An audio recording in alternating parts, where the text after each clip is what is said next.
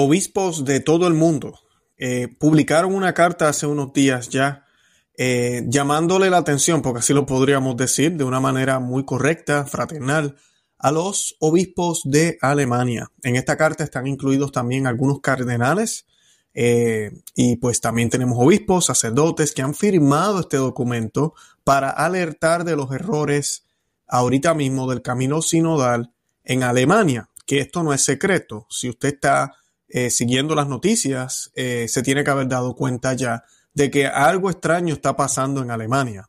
Y no es Martín Lutero desde hace 500 años, sino que ahorita son católicos, sí, católicos, cuestionando el catecismo de la Iglesia Católica, llevándole la contraria directamente a lo que el Vaticano se ha pronunciado en los últimos eh, dos o tres años, donde han habido publicaciones que se ha prohibido la bendición a parejas del mismo sexo. Ellos como quiera la siguen haciendo, siguen abocando sobre esto, siguen hablando a favor de esto. Además de eso también, hace poquito el cardenal Marx eh, se expresó de que el catecismo de la Iglesia Católica es algo que se puede cuestionar, que no es realmente seguro y que pues básicamente que lo podemos cambiar. Y pues de todo eso voy a estar hablando hoy, porque no tan solo el problema de Alemania, sino el problema, vamos a decir, de estos 70 obispos que acaban de enviar la carta. Lamentablemente estamos viviendo en un mundo católico donde muchas personas tal vez piensan que esta carta no debió haber sido pública porque muestra que la Iglesia Católica está dividida, muestra que la Iglesia Católica tiene crisis, muestra que tal vez desde el Vaticano no se está manejando esta situación de Alemania como debiera manejarse y por ende, pues tenemos confusión. Entonces, mejor no digas nada, no hables nada, mejor quédate callado y ya, deja que haya confusión.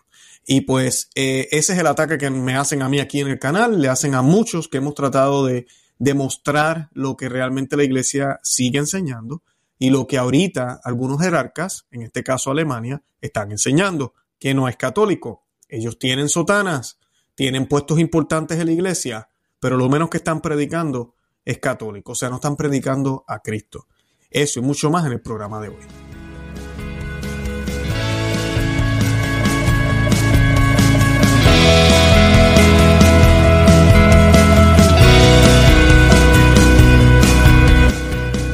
Bienvenidos a Conoce, Ama y Vive tu Fe. Este es el programa donde compartimos el Evangelio y profundizamos en las bellezas y riquezas de nuestra fe católica. Les habla su amigo y hermano Luis Román y quisiera recordarles que no podemos amar lo que no conocemos y que solo vivimos lo que amamos. Y pues primero que nada quiero darle las gracias a los miles que ya están conectados. Gracias, gracias, gracias eh, por seguirme todas las semanas, por estar pendiente a los programas. Eh, quiero aprovechar por este medio para anunciarles a muchos de ustedes que me lo habían pedido. Tenemos ya nuestro canal. Sí, tenemos un canal en Telegram. Y ese canal eh, les pido a todos los que me están viendo que vayan y se suscriban al canal. Si usted no tiene la aplicación de Telegram, bájela, de verdad, descárguela. Así la puede, puede tener, eh, puede tener, eh, ser parte del grupo o del, del canal en Telegram. Y la razón primordial que estamos haciendo esto es porque muchos de ustedes, cientos de ustedes me escriben eh, todos los días. Luis, no sé qué pasa, no me no, los programas tuyos no me llegan a mi, a mi YouTube, no los veo, tengo que irlos a buscar, tengo que ir a tu canal directamente. Entonces, como el algoritmo de YouTube, no sé qué está pasando últimamente, ha ido cambiando, pues hemos decidido abrir este canal. En este canal también vamos a estar enviando notificaciones, vamos a estar enviándoles la información, un, un video se publica, va a estar también en Telegram, y ahí en Telegram usted le da clic y ya está eh, conectado con nosotros acá en YouTube. Eh, también lo bonito de Telegram, que me ha gustado muchísimo, lo, comenzamos a usar en la Semana Santa, es que, por ejemplo, el Viernes Santo, eh, Jueves Santo, tuvimos un programa, ¿verdad? Que hablamos de la pasión de Cristo. Pues durante ese programa, ese programa es actual, pero también yo tengo unos programas que he hecho anteriormente. Uno de ellos es una meditación de Santo Tomás de Aquino de hace dos años que estuve grabando eh, y pude publicarla en Telegram. Eso no quiere decir que la meditación no está en YouTube, está disponible en YouTube pero no, ustedes no saben de ella, a menos que vayan y la busquen. Y en mi biblioteca ahorita mismo aquí en YouTube nosotros tenemos más de 650 videos. Así que yo sé que es difícil encontrar este tipo de contenido. Así que en Telegram yo se los organizo y usted lo único que tiene que hacer es pulsar en el enlace y los va a llevar a, eso, a ese contenido, lo cual ha sido excelente y sé que a muchos les ha gustado los que ya están suscritos en el canal de Telegram. Así que los invito a todos a que se hagan parte de él. Estoy compartiendo el enlace en el, la descripción de este programa. Bien importante, bajen la aplicación primero, descarguen la aplicación primero y luego siguen el enlace para que así puedan eh, conectarse con nosotros a través de ese medio. También estamos en Facebook, Instagram y Twitter, en todas esas aplicaciones también. Eh, y estamos en YouTube por aquí. Les pido que por favor se suscriban, le den a la campanita, asegúrense que las notificaciones de su teléfono están encendidas, así no se pierde nada. Y eh, también otra opción que tenemos es el blog, conoce, ama y vive tu fe.com. Ahí usted se suscribe, yo le regalo un libro PDF que se llama Maná de Aliento para el Cristiano y usted recibe también las alertas por, por correo. Eh, si desea de esa manera y así pues tampoco se pierde nada. Así que tenemos varias opciones, tenemos que estar conectados, yo sé que todos ustedes no se quieren perder nada y lamentablemente pues estos medios sociales a veces se, juegan algunos eh, trucos con ciertos canales eh, ¿verdad? Porque decimos la verdad, hablamos de estos temas controversiales y pues nos, nos limitan a veces. Así que pues esas son las alternativas que tenemos. También no se olviden que tenemos un segundo canal, Perspectiva Católica, con Luis Román. Bueno, y para comenzar, yo quiero que hagamos un Ave María, la vamos a hacer en latín, y que muchos católicos, yo no sé por qué detestan el latín, ¿Por qué la vamos a hacer en latín? Bueno, es la lengua de la Iglesia Católica, lo ha sido desde siempre. El rito inclusive se llama rito latino, el rito más grande de la Iglesia Católica, es el que tú y yo pertenecemos. El Concilio Vaticano II sí abrieron las puertas para la lengua vernacular y por eso la misa la celebran en español, en inglés, en todos los idiomas. Pero también el mismo documento, Sacro Santo un Concilio, dice que el, el latín tiene primacía, que el latín debe ser conservado, que el latín debe utilizarse. Una cosa es que hayamos sido desobedientes y otra cosa es lo que el concilio dice en el documento. Así que no estoy haciendo el latín porque estoy en contra de la lengua vernácula, no, para nada. Estoy siendo obediente al concilio Vaticano II, modernista. Además de eso, es la lengua que estuvo en la Santa Cruz. Esa lengua sí la hablaron los apóstoles, no podemos decir que no la obligaron a hablar, porque era la lengua que hablaba Roma. Y Roma era como decir Estados Unidos hoy. Por eso muchos de nosotros, aunque vivamos en países de habla hispana, sabemos un poco de inglés, porque pues el inglés se utiliza muchísimo hoy en día. Así que pues eh, dejémonos de ridiculeces y además de eso, pues por 19 siglos, casi 20 siglos ya, la iglesia siempre la utilizó, todos los documentos. Así que si a ti no te gusta, entonces no te gusta la iglesia. Así de sencillo. Eh, lo hacemos en latín. ¿Por qué? Porque queremos expresar también la universalidad de la iglesia en una sola lengua que ya tiene la Iglesia Católica, ¿verdad? Porque nadie la, habla como tal en un país, es la Iglesia Católica solamente, así que es algo hermoso, es un regalo. Y no hay nada, ningún problema, yo también rezo en español y rezo en inglés en mi casa, pero queremos hacerlo en latín para que más personas se unan, lo aprendan. Y esta oración la hacemos in nomine Patris et Filii Spiritus Santi. Amén. Ave María, gratia plena Dominus tecum, benedicta tu in mulieribus et benedictus fructus ventris tui, Iesus. Santa María, Mater Dei, ora pro nobis peccatoribus, nunc et hora morte nostre. Amén. Dios te salve María, llena eres de gracia, el Señor es contigo. Bendita tú eres entre todas las mujeres, y bendito es el fruto de tu vientre Jesús. Santa María, Madre de Dios, ruega por nosotros pecadores, ahora y en la hora de nuestra muerte. Amén. En el nombre del Padre, y del Hijo, y del Espíritu Santo. Amén, bendito sea Dios. Bueno, y pues para comenzar vamos a leer los detalles de la eh, noticia de los 70 obispos, más de 70 obispos de todo el mundo han publicado una carta abierta fraternal a los obispos de Alemania, advirtiendo que los cambios radicales en la enseñanza de la Iglesia defendidos por el proceso en curso conocido como el camino sinodal pueden conducir a un cisma. Y pues para mí ya ellos están en cisma, pero pues en un cisma declarado, es lo que podríamos decir, porque esta gente está viviendo una fe católica completamente eh, paralela, diferente, no es la fe que nosotros creemos. así es, y así lo afirman todas las actividades que han estado haciendo. En la prensa también acaba de, también, o ha acabado de decir en estos días, los filmantes, lamentablemente, ninguno habla español ninguno. De todos los 70 obispos, hasta, hasta el sol de hoy que yo sepa, ninguno habla español. Y la razón que dicen es que supuestamente por relaciones, eh, este documento fue, eh, vamos a decir, eh, compartido entre amistades y como comenzó en la habla anglosajona, en inglés, pues ninguno de habla hispana lo supo, o no sé, o ninguno de los que habla español acá.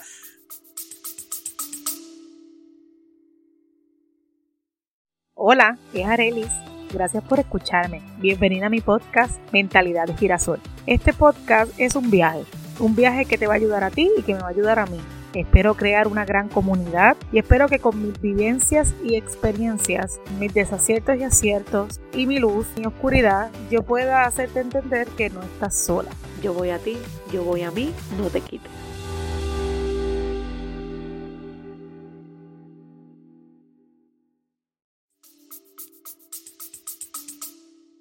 Ah, tal vez no le dijeron, no sé, es extraño. Pero lo que yo sí voy a decir, porque sí que lo, he dicho en otros programas y hay que decirlo, eh, la, la iglesia anglosajona, obispos, cardenales, laicos, predicadores, está mucho más despierta que la hispana. Los hispanos están, pero distraídos, dormidos.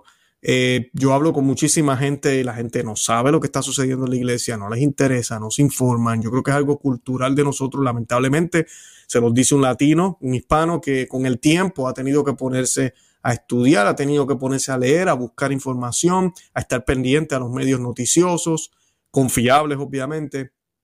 Y creo que es algo que nos pasa a nosotros los, latinos. Somos muy cómodos, vamos al doctor y lo que me diga eso es lo que es, no investigamos si el doctor tiene razón o no.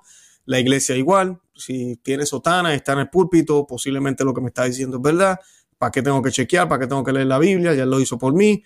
Eh, y así somos, somos con esa actitud muy, muy relajada, eh, muy, podríamos decir inocente, no sé. Eh, pero esto demuestra lo que yo lo he dicho ya varias veces, lamentablemente, que los hispanos estamos dormidos. Por eso mi canal existe. canales como el mío, por ejemplo, si usted va a EWTN, yo hice un programa que, que, mucha gente no está entendiendo a veces cuando ven este programa sobre unos comentarios que, se hicieron desde Roma sobre la cadena televisiva EWTN, pero yo no estoy hablando de EWTN en español, yo estoy hablando de EWTN en inglés. Tienen el programa de Raymond Arroyo. El programa de Raymond Arroyo es muy similar al mío aquí.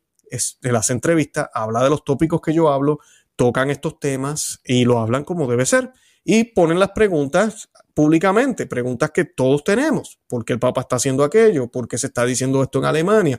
¿Por qué el cardenal puede decirlo y no lo destituyen? ¿Pero por qué el obispo de Puerto Rico sí fue destituido? ¿Cuáles fueron las razones? Bueno, todo ese tipo de análisis que no es anticatólico, que no tiene que ver nada con cisma ni con querernos separar de los líderes de la iglesia. Son cuestionamientos, argumentos, preocupaciones legítimas que puede tener cualquier persona en este caso, estos obispos la tienen y publican esta carta.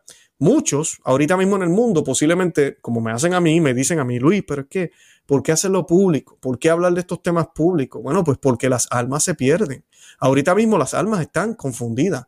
Muchísima gente ve esta situación y se lo digo, esto no es mentira.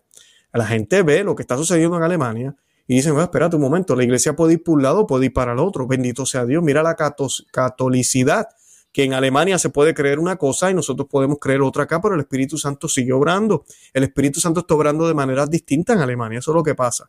Eh, mucha gente cree esto que yo acabo de decir y yo sé que mi audiencia es muy estudiosa y muchos de ustedes dirán, pero eso es ridículo. Pues sí, lo es, pero lamentablemente hay gente que así lo explica, porque la gente lo que dice es, espérate un momento, la iglesia tiene la sana doctrina, la iglesia católica es la iglesia de Cristo. La iglesia está guiada por el Espíritu Santo y las puertas del infierno no prevalecerán contra ella. Entonces, si tenemos un eh, territorio como el de Alemania, tan importante, eh, predicando y haciendo cosas que pareciera, que parecen o que son, pero vamos a suponer que yo no sé la doctrina católica. Y digo, oye, pero es que lo que hacen en Alemania, ellos bendicen a, las parejas del mismo sexo, eh, pero acá en Estados Unidos mi obispo dice que no. pues mira, parece que dependiendo de la región, la Iglesia Católica lo tolera, lo permite, no, pasa nada. Es la manera en que a veces la gente, la única explicación que le pueden dar, porque como dije ya, si está guiada, la iglesia está guiada por el Espíritu Santo. Yo no puedo pensar, ¿verdad? Si esta es mi, manera de pensar, yo digo, espérate un momento, pues el Espíritu Santo se equivocó en Alemania. ¿O será que en Alemania el Espíritu Santo no está presente? Entonces, como la gente no conoce la doctrina católica, se confunden, porque la mejor explicación que pueden tener es la que mencioné al principio, ¿verdad? Suena bien, el Espíritu Santo obra como quiera en ambos lugares de manera distinta y ya, todo está bien. Porque, porque la iglesia anda bien y no puede pasar no podemos pensar que el demonio, el humo del demonio ha entrado a ella. Que de por sí, esto lo dijo un modernista, Papa Pablo VI, llegó a decir esta frase. Y sí, es muy cierto, el humo de Satanás se ha metido en la iglesia. Él no puede con ella. No me malinterpreten. Yo jamás voy a decirles aquí a ustedes, nos perdimos, nos quedamos sin iglesia, salgan de ella. No, jamás. Este tipo de crisis lo que muestra es que esta es la iglesia verdadera, es la iglesia de Cristo. Él lo dijo, él dijo que iban a venir lobos de oveja, eh, lobos vestidos de oveja. Él lo dijo. Y no estaba hablando de los protestantes, ni estaba hablando de la secta, estaba hablando de su iglesia, de su rebaño, que iban a meterse lobos pero iban a lucir como ovejas, y van a hablar como ovejas, y se van a ver como ovejas, y van a actuar y se van a mezclar entre las ovejas para engañarlas, para, para, para eh, desviarlas del camino. Pero también el Señor dice que las verdaderas ovejas escuchan su voz, detectan y saben, disciernen, ven los frutos y reconocen al lobo aunque parezca oveja. Igual que que la cizaña, ¿verdad? Y el trigo, que cuando son pequeños, ¿verdad? Se parecen muchísimo, pero con el tiempo cuando crecen, si aprendemos a reconocerlos, vamos a saber cuál es el, que realmente es cizaña y cuál es trigo. Y ahorita mismo ya estamos en un punto donde el trigo se nota, se puede ver y la cizaña también. Pero lamentablemente, allá afuera, y me da pena decirlo, la gran mayoría de los católicos ve la cizaña como algo bueno, lo ven como más fraterno, parece que es más eh, llevadero, la cizaña es mucho más fácil, habla de fraternidad y de unidad, eh, no nos metemos en controversia, entonces cuando vienen 70 obispos y escriben una carta como esta, o viene su servidor y hace un video sobre cualquier tipo de cosa o la que está sucediendo aquí ahora, pues nosotros somos los sismáticos, nosotros somos los que dividimos, porque ustedes tienen que venir a decirnos ahora que lo que están haciendo en Alemania está mal, cállense en la boca, dejen que el camino sinodal siga. No se preocupen por eso. Dejen que el Espíritu Santo haga, haga su obra. Entonces la gente no entiende que existe algo que se llama el pecado de omisión, que existe también la justicia que tú y yo estamos llamados también a ejercer. No todo puede ser Dios. Usted tiene también una, eh, un deber y una responsabilidad. Más aún, si conoce a Dios, si ha sido bautizado, confirmado, si asiste a la iglesia y dice usted que conoce la fe católica, tiene más responsabilidad aún porque usted sabe entonces, ¿cómo no vamos a decir nada? Lo vamos a decir con amor, lo vamos a decir con caridad, pero hay que decirlo, hay que decirlo, hay que decirlo fuerte. Y es lo que hacemos aquí en Conoce, Ama y Vive tu Fe. La Iglesia Católica las amamos y no hay salvación fuera de ella. Amamos al Papa Francisco, amamos a todos los obispos y cardenales. Pedimos oración por la Alemania, pedimos oración por Roma, pedimos oración por el mundo entero. Pero lamentablemente esta corriente que está infiltrándose, mira, Alemania ahorita mismo quieren sacerdotisa diaconisas. Eh, eh, Eucaristía inter, eh, de, diferentes denominaciones. Y lo hicieron hace poquito. Le dieron comunión, misa católica, a luteranos. bendiciones a, cualquier pareja, sin importar si viven en fornicación y si están practicando cualquier tipo de relación que no es la relación natural. han hablado de tantas y tantas cosas. Puedo seguir enumerando. Todo lo que es la ideología de género. Así que ellos quieren mundanizarse, eso es lo que ellos quieren. En vez de la iglesia ser la luz del mundo, ellos quieren que la iglesia se componga como el mundo, como el mundo. Y esto es de locos, esto no tiene sentido, contradice todo lo que la iglesia nos ha enseñado. Entonces en el documento dice lo siguiente, vamos a ir directo a la carta y lamentablemente ninguno que habla español la firmó, como ya mencioné. Eh, y yo hago un llamado. Yo sé que muchos obispos me ven, sé de sacerdotes que me ven. Hablen con sus obispos, hablen con sus eh, obispos por, para, para que se unan a este tipo de movimiento. Es hora ya que nos demos cuenta y que hablemos de estos problemas por el bien de la iglesia. Este tipo de debate no es malo, este tipo de debate es bueno. Y dice, en una era de comunicación global rápida, este es el texto, los eventos en una nación inevitablemente impactan la vida eclesial en otros lugares.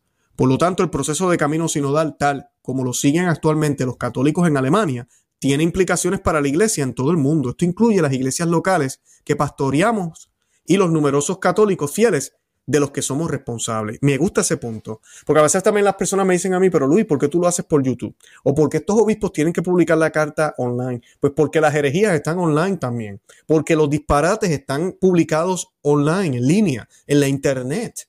Y la gente que no sabe, gente que no conoce la doctrina católica, eso es lo que ven y se lo creen, piensan que cualquier religión nos puede salvar, que no importa que seamos eh, luteranos, presbiterianos, anglicanos, después que tengamos una Biblia, aunque a aquella le falte siete libros, o, que el, por el bautismo estamos unidos. Eso, no, eso es todo. No pasa nada. Todos somos hermanos, todos somos ahora hijos de Abraham, o también los judíos están salvos, como ya hablaba los otros días aquí en un programa, que si usted no lo ha visto, los invito a que vayan y lo vean en nuestro canal en Perspectiva Católica con Luis Román.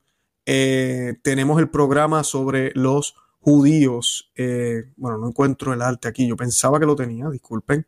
Pero, pero sí, un obispo que promovió el que ahorita mismo ambos, eh, eh, ¿cómo se dice? Ambas este, alianzas están vigentes. La alianza de Moisés, ¿verdad? Abraham, Moisés, y la alianza de Jesús. Y que los que están con la alianza antigua todavía sigue vigente y que no tienen que seguir a Cristo para salvarse. Eso contradice el Evangelio. Yo hablo en el programa de esto, contradice todo lo que hizo San Pablo, todo lo que dijo San Pedro, inclusive el primer día en Pentecostés.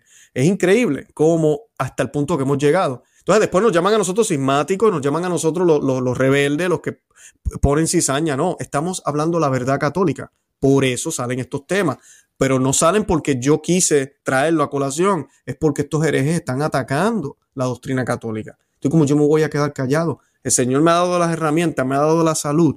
¿Cómo yo me voy a quedar callado? No puedo quedarme callado, tengo que hablar de esto, aunque a muchos le moleste. Continúan los obispos. En ese sentido, los acontecimientos en Alemania nos obligan a expresar nuestra creciente preocupación por la naturaleza de todo el proceso del camino sinodal y el contenido de en sus diversos documentos. Nuestros comentarios aquí son deliberadamente breves.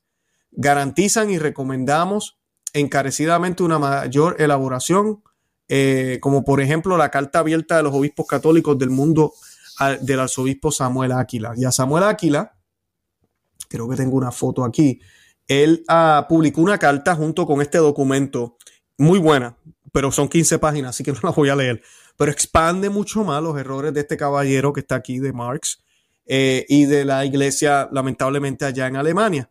Estas personas ya, ahorita mismo, la semana pasada o hace como dos semanas, esa foto que ven ahí, este es de otro programa también que hicimos en Perspectiva Católica, este es nuestro segundo canal, donde vemos cómo este señor celebra una misa queer y no lo suspenden, no lo destituyen, pero como pueden ver la foto abajo, tenemos al obispo de Arecibo. A ese sí fue destituido. Y ese día pues hicimos una petición al Papa para que considere esto, porque si vamos a estar hablando de que un obispo puede ser destituido porque ha roto la unidad con los obispos, porque eso fue lo que se dijo, entonces pues el cardenal Marx ha roto la unidad con los obispos también, no solo de Alemania, sino del mundo entero. Así que causas hay para destituirlo, pero seguimos esperando, sigamos orando, pero seguimos esperando. Y pues esa es la sugerencia que ellos nos dicen y nos hablan eh, no obstante, la urgencia eh, de nuestros comentarios tiene sus raíces en Romanos 12 y especialmente en la advertencia de Pablo. No os conforméis a este mundo y su gravedad se deriva de la confusión del camino sinodal, ya que ha causado y continúa causando el, y el, potencial de cisma en la vida de la Iglesia católica. La necesidad de reforma y renovación es tan antigua como la misma Iglesia. Dicen, eh, dice la carta. En su raíz, este impulso es admirable y nunca debe ser temido. Muchos de los implicados en el proceso del camino sinodal son sin duda personas de gran carácter. Sin embargo, la historia cristiana está plegada de esfuerzos bien intencionados que perdieron su fundamento en la palabra de Dios, en un encuentro fiel con Jesucristo, en una verdadera escucha del Espíritu Santo y en la sumisión de nuestras voluntades a la voluntad del Padre. Estos esfuerzos fallidos ignoraron la unidad, la experiencia y la sabiduría acumulada en el Evangelio y en la iglesia, por no prestar atención a las palabras de Jesús. Y dice en Juan 15:15, separados de mí, nada podéis hacer. fueron infructuosas y dañaron tanto la unidad como la vitalidad evangélica de la iglesia. El camino sinodal de Alemania corre riesgo de conducir precisamente ese callejón sin salida. Y tienen toda la razón. Y aquí el punto es este, la intención. Ay, Dios mío. Hoy en día todo es intención. Ay, pero es que la intención de ellos no era mala. O es que la intención de ellos no es, es bien. Eso no tiene que ver nada. Eso no tiene que ver nada. Yo puedo tener la mejor intención del mundo cuando rompo la ventana de la casa del vecino para robar pan porque mis hijas se están muriendo de hambre. Tengo la intención de darle alimento a mis hijas. Bien, eso es bueno, eso no es malo. ¿Por qué me acusas de robo? ¿Por qué dices que yo estoy haciendo algo malo? No que el fin justifica los medios, no, el fin no justifica los medios y las intenciones no son suficientes. Nuestra iglesia católica, nuestra fe cristiana no está basada en sentimientos, no está basada en, que, en las buenas intenciones, están basadas en fe. Eso mismo, en fe, en creer, en dejar de ser yo mismo para ser otro, para ser un Cristo vivo, para seguir al Señor y seguir su voluntad, a ejemplo de Él, como Él lo hizo. Ya acabamos de terminar la Semana Santa.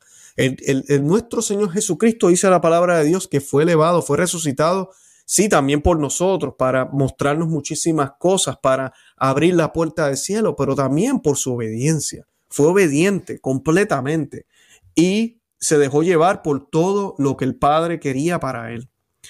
Como sus hermanos obispos, nuestras preocupaciones incluyen lo siguiente, y aquí el primer punto que ellos enumeran, al no escuchar al Espíritu Santo y al Evangelio, las acciones del camino sinodal socavan la credibilidad de la autoridad de la Iglesia, incluida la del Papa Francisco antropología cristiana y moralidad sexual y la confiabilidad de las escrituras, definitivamente. Si por dos mil años estamos diciendo algo, y aquí ahorita hablaba del latín y es exactamente lo mismo. Por dos mil años la iglesia hizo algo y de momento, 60 años después, esto es malo, aquello es malo, ya eso no se hace. Oigan, vamos a tener sentido común. O sea, la iglesia ya tiene 20 siglos de vida. O sea, no podemos pensar que por 20 siglos la iglesia se equivocó. Entonces ahora, después de Pentecostés, por ejemplo, tomó 20 siglos para que la iglesia reaccionara. Entonces ahora, porque eso es lo que dicen muchos modernistas, ahora es que por fin estamos interpretando las cosas bien. Ahora es que por fin se están abriendo las puertas. Porque ahora todos nos podemos salvar sin creer en Cristo. Porque ahora todo el mundo es amado sin tener que convertirse. Porque ahora la misericordia es tan y tan grande que no hay justicia. Eh, porque ahora ya no hay que hacer sacrificios y, mortificación y ayuno y abstinencia y todo ese tipo de cosas porque ya Cristo murió en la cruz por nosotros. Todas esas ideas que han entrado a la iglesia contradicen los 20 siglos de la iglesia. Entonces, ¿qué tenemos aquí? O sea, ¿qué tenemos aquí? Pues la realidad es que tenemos un chorro de desobedientes, una multitud de desobedientes por las últimas décadas Muchos han luchado contra esto y han sido castigados, lamentablemente, algunos hasta excomulgados, por defender lo que siempre fue, lo que siempre se dijo y lo que es. Porque lo que fue y lo que se dijo es lo que, lo que fue y lo que dijo Jesucristo, lo que, lo que dijo, dijeron sus apóstoles. Y lo que se está diciendo ahora contradice eso. Así de sencillo, en muchos temas de moral y fe. El segundo punto, si bien muestra una patina de ideas, pátinas de ideas y vocabulario religioso, los, documentos del camino sinodal alemán parecen inspirados en gran medida no por las escrituras y la tradición, que para el Concilio Vaticano son un único depósito sagrado de la palabra de Dios, sino por análisis sociológico y político contemporáneo, incluyendo género, ideología. Miran a la iglesia y su misión a través del lente del mundo, en lugar del lente de las verdades reveladas en las escrituras y la tradición autorizada de la iglesia. Muy cierto. El contenido del camino sinodal, este es el tercer punto, también parece reinterpretar y por tanto disminuir el sentido de la libertad cristiana. Para el cristiano la libertad es el conocimiento, la voluntad y la capacidad sin trabas de hacer lo correcto. La libertad no es autonomía. La auténtica libertad, como enseña la iglesia, está ligada a la verdad y ordenada al bien y en la última instancia a la bienaventuranza. La conciencia no crea la verdad, ni es una cuestión de preferencia personal o autoafirmación. Una conciencia cristiana debidamente formada permanece sujeta a la verdad sobre la naturaleza humana y las normas de vidas rectas, reveladas por Dios y enseñadas por la iglesia eh, de Cristo. Jesús es la verdad que nos hace libres, Juan 8. La alegría del Evangelio, punto número 4, esencial para la vida cristiana, como tantas veces la subraya el Papa Francisco, parece totalmente ausente de las discusiones y textos del camino sinodal, un defecto revelador para un esfuerzo que busca la renovación personal y eclesial. Estoy leyendo el documento que publicaron los obispos, más de 70 de ellos, hace unos 5 o 6 días, al obispado de Alemania. El proceso del camino sinodal en casi cada paso en el trabajo de expertos y, y comités burocráticos obsesivamente crítico e introspectivo. Por lo tanto, en sí mismo refleja una forma generalizada de esclerosis de la iglesia e irónicamente adquiere un tono antievangélico. En su efecto, el camino sinodal manifiesta más sumisión y obediencia al mundo, ya las ideologías que a Jesucristo como, y a las ideologías, disculpen, que a Jesucristo como Señor y Salvador.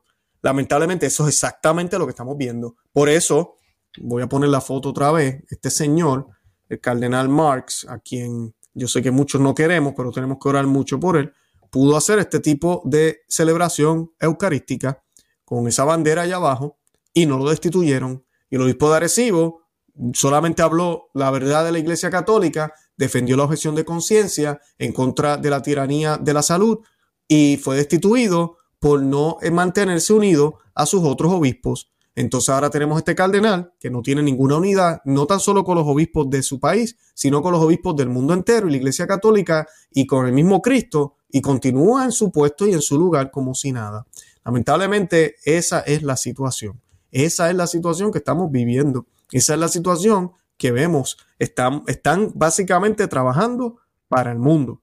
El punto número 6, el enfoque del camino sinodal sobre el poder de la iglesia sugiere un espíritu fundamentalmente opuesto a la naturaleza real de la vida cristiana. En última instancia, la iglesia, simplemente una institución, sino una comunidad, a mí, disculpe, la iglesia no es simplemente una institución, sino una comunidad orgánica, no igualitario, sino familiar, complementario y jerárquico, un pueblo sellado por el amor de Jesucristo y el amor mutuo en su nombre. La reforma de las estructuras no es en absoluto lo mismo que la conversión de los corazones. El encuentro con Jesús, como se ve en el Evangelio y en la vida de los santos a lo largo de la historia, cambia corazones y mentes, trae sanación, aleja a uno de una vida de pecado e infelicidad y demuestra el poder del Evangelio. Eso a nadie le gusta hablarlo. Yo le he dicho muchísimas veces, las puertas de la Iglesia Católica siempre han estado abiertas para todos, para todos. Para el pecador más grande del mundo está abierta las puertas porque tú y yo somos pecadores. Y si usted piensa que usted no es pecador, tiene un problema porque el apóstol San Juan siempre decía eso, nosotros somos pecadores. Somos pecadores y nos declaramos como tal, pero somos pecadores caminando en fe, caminando el camino de la perfección imperfectamente, como nos decía Santa Teresa de Ávila. No lo caminamos perfectamente porque tenemos la concupiscencia, caemos en pecados, pero tratamos, nos caemos y nos levantamos. Para eso el Señor nos dejó los sacramentos, para eso el Señor nos dejó su palabra. En cambio, cuando tú tratas de predicar un evangelio que no requiere el caminar el camino de la perfección, sino simplemente seguir haciendo lo que tú siempre has hecho o lo que tú crees que está bien o lo que a ti te gusta o lo que tú entiendes que es lo que el mundo hace y es lo que te han enseñado, entonces llegas a la Iglesia Católica y lo que quieres es que la Iglesia Católica te dé una bendición, te acompañe, eso es todo, pero que no te exija ni te pida, ni tú no estás dispuesto tampoco a dar nada, sino a reclamar derechos que aparentemente tú tienes. Entonces hay un problema, porque eso no es así. Yo no puedo llegar a la puerta del cielo cuando fallezca y cuando San Pedro, o como sea, ¿verdad? Me encuentre con el Señor. Yo decirles que yo tengo el derecho de entrar al cielo. ¿Por qué? Porque soy católico. No, eso no es así. Aquí nadie tiene derechos. Nosotros no tenemos ningún derecho a nada. Nosotros tenemos el, el, el regalo de Cristo Jesús. Tenemos el regalo y la misericordia que Él nos ha dado. Es mucho más que un derecho. Es algo que Él pagó por nosotros. Y está ahí, está disponible, sí, para todos, sin importar la vida que lleve, sin importar la tendencia que tenga. La iglesia siempre ha enseñado eso, pero donde está la confusión es que muchos piensan que toda esta vida de pecado es simplemente una condición humana de la naturaleza, fue algo que ellos no escogieron, es su naturaleza cuando sociológicamente y doctores se contradicen entre ellos mucho porque hay diferentes opiniones, pero la iglesia enseña que no, que ese no es el caso y que incluso, incluso si hubiera unas tendencias que vienen por genes, que también la iglesia habla de esto, o si viene por algún tipo de enseñanza o por algún tipo de influencia, la iglesia no tiene nada en contra de las, de las tendencias porque pues la persona no peca por tener unas tendencias, la persona peca por caer en esas tendencias. Yo puedo tener tendencia al alcohol, pues yo sé que no debo tomar, porque a la que una gota de, alcohol cae en mi lengua, yo no puedo parar, pero eso no me hace pecador después que no tome. Ahora yo debo saber y, entender toda mi vida, hey, tú eres básicamente un alcohólico. Que eso es lo que me gusta de los alcohólicos anónimos, que siempre se declaran alcohólicos, así lleven 50 años sin tomar. ¿Por qué? Porque ellos reconocen su debilidad. Entonces yo debo, por eso Juan, el, el, apóstol Juan, siempre se declaró pecador. Y tú y yo siempre debemos hacer eso. No debemos creernos los más santos, porque si no vamos a tener un problema. Al yo saber mi circunstancia, mi condición, entonces yo trabajo con ella. Y es lo que se le pide a estas comunidades eh, de arcoíris, pero también se le pide a todos, miembros y no miembros de esa comunidad, todos tenemos el llamado de trabajar con nuestras tendencias pecaminosas para vivir una vida acorde con la naturaleza de Dios, con lo que Jesucristo nos mostró. Y si alguien no puede, no quiere o no le interesa hacer eso, pues simplemente no sea católico. Así de sencillo. Por esa parte tampoco a nadie le gusta decirlo. El último y más angustiante problema, este es el último punto, inmediato con el camino sinodal de Alemania, es terriblemente irónico por su ejemplo destructivo. Puede llevar a algunos obispos y llevará a muchos laicos por los demás fieles a desconfiar de la misma sinodalidad, definitivamente, impidiendo así aún más la necesaria conversación de la Iglesia sobre el cumplimiento de la misión de convertir y santificar al mundo. En tiempos de confusión, lo último que necesita nuestra comunidad de fe es más de lo mismo. Al discernir la voluntad del Señor para la Iglesia en Alemania, puede estar seguro de nuestras oraciones por usted. Y comienzan a, las firmas. Entre ellos hay cuatro cardenales, el cardenal Francis Arinze, el cardenal Raymond Burke, el cardenal Wilfred Napier de Sudáfrica, el cardenal George Pell de Australia, tenemos a eh, el que mencioné primero, Burke es de aquí de Estados Unidos y Arinze es de Nigeria. Esos son los únicos cardenales y un, montón, como decimos nosotros, un montón de obispos, ninguno hispano, así que hispanos, despiértense, pónganse para su número porque no sé qué nos pasa. Y pues, volvemos a lo mismo, muchos van a decir, esta gente son unos divisores, se creen los más santos, ¿Qué les pasa sacando esa carta pública? Tú, Luis Román, te crees el más santo porque te pones a hablar de este tipo de cosas. Mira, al contrario. Eh, entendemos nuestra naturaleza frágil y por ende tenemos que defender lo poco que tenemos eh, ahorita mismo que, que hay bueno en la tierra, porque estamos en una oscuridad increíble y la única luz del mundo es Cristo, la luz del mundo que irradia en su iglesia católica. Pero hay miembros en la iglesia católica que no les gusta esa luz, que la quieren opacar porque esa luz no la pueden destruir, la quieren opacar. Entonces tenemos que defenderla. Y lo vamos a seguir haciendo, no vamos a parar de hacer esto, vamos a seguirlo haciendo, aunque me digan sismático, aunque me digan aberrante, aunque me digan antipapa, anti-iglesia, anti nada. Aquí amamos al Papa, amamos a la Iglesia Católica, amamos eh, a los obispos, amamos la doctrina católica y por eso la defendemos. Cuando hay un obispo en estos caminos fuera del camino de la Iglesia, cuando el cardenal Marx habla los disparates que habla, él se hace daño a sí mismo, pero también le hace daño a la oficina que ocupa, le hace daño a todos los que lo escuchan, le hace daño a la doctrina católica, porque entonces ya comienzan los evangélicos y los que atacaban a la iglesia católica a pensar que, oh, mira, sí, la doctrina puede cambiar tanto que pelearon, tanto que hablaban esta gente y mira, están haciendo lo mismo que hizo Lutero. Ellos, eh, Lutero probó que tenía razón y no, eso no es cierto. La doctrina católica no cambiará porque las palabras de nuestro Señor no pasarán. No pueden cambiar. Siempre, siempre van a ser las mismas. La doctrina de Él es la misma. La manera en que la aplicamos, ya, puede cambiar. La manera en que se aplica dependiendo de los signos de los tiempos. Esos son los verdaderos signos de los tiempos. Pero los signos de los tiempos no pueden determinar qué tipo de doctrina vamos a enseñar o cómo, eh, qué cosas vamos a decir y qué cosas vamos a dejar de decir que es lo más que escuchamos ahora cuando se nos habla de la iglesia conciliar, que después del concilio ahora se hace esto, que después del otro del concilio ya se dejó de hacer aquello. Cuidado, cuidado con eso, porque ese espíritu no es de Dios, eh, no es de Dios y yo sé que no es lo que la gran mayoría de los padres que estuvieron en el concilio querían. Así que oremos y mantengámonos atentos y sí, denunciemos, hablemos. Esto no tiene nada de malo hacerlo. Felicito a los obispos, de verdad, felicidades por lo que hicieron. Y que ojalá ahora se unan más especialmente obispos de Sudamérica, de España, de Europa, eh, que hablen español y que seamos más vocales también, dejemos ya de estar tan callados, tratar de ser políticamente correctos, seamos cristianos y seamos correctos en la doctrina que enseñemos. Y sí, va a ofender, sí, va a haber gente que no le va a gustar, pues mira, que así sea entonces, no hay de otra. Al Señor le pasó lo mismo y Él era Dios, así que ¿qué más podemos pedir nosotros? ¿Verdad? Por lo que no, poco que hacemos. Bueno, como dije al principio, estamos en Telegram, para los que no lo sabían, Eh, invito a todos a que se suscriban a nuestro canal en Telegram. No se van a perder ningún contenido. YouTube a veces con el algoritmo, yo sé que muchos de ustedes a veces no ven cuando salen los videos eh, nuevos. Así que en Telegram yo les voy a compartir toda esa información y así no se pierde nada. Y también les voy a estar compartiendo eh, artículos, otros detalles, videos que tal vez son relacionados al tema de hoy que se grabaron hace dos, tres años pues lo comparto de una vez y así pueden verlo porque es bien difícil usted darse cuenta cuando uno tiene ya casi 600 videos, bueno, tenemos 600 videos en nuestro canal, es bien difícil pues usted poder encontrar exactamente ese video que yo pienso que sería bueno para usted.